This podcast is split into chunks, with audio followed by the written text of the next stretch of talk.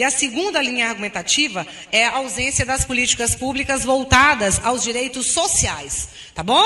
É garantir ao refugiado o direito à saúde, o direito à educação, o direito ao trabalho e, em especial, o direito à moradia. Tá? E eu vou dizer outra coisa. Essa citação, ela é muito legal. Essa citação, eu gosto muito de Balma, né?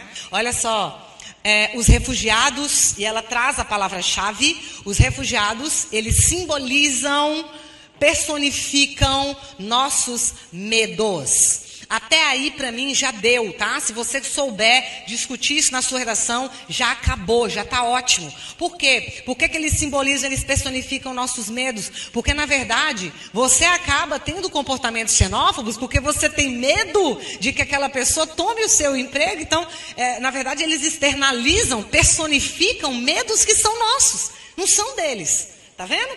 Então, ele falou, é, é, de uma sabedoria muito grande essa fala dele, né? E ele completa, e quando ele completa é que é mais aterrorizante essa fala. Gente, esse completar é um terror. Olha só, ontem eram pessoas poderosas em seus países felizes, como nós somos aqui hoje. Mas veja o que aconteceu hoje. Eles perderam suas casas, perderam seus trabalhos. O choque está apenas começando. Zygmunt Bauman, ou seja, ele coloca um homem absolutamente à frente de seu tempo, né? Muito sensível, e ele coloca algo que realmente é a realidade.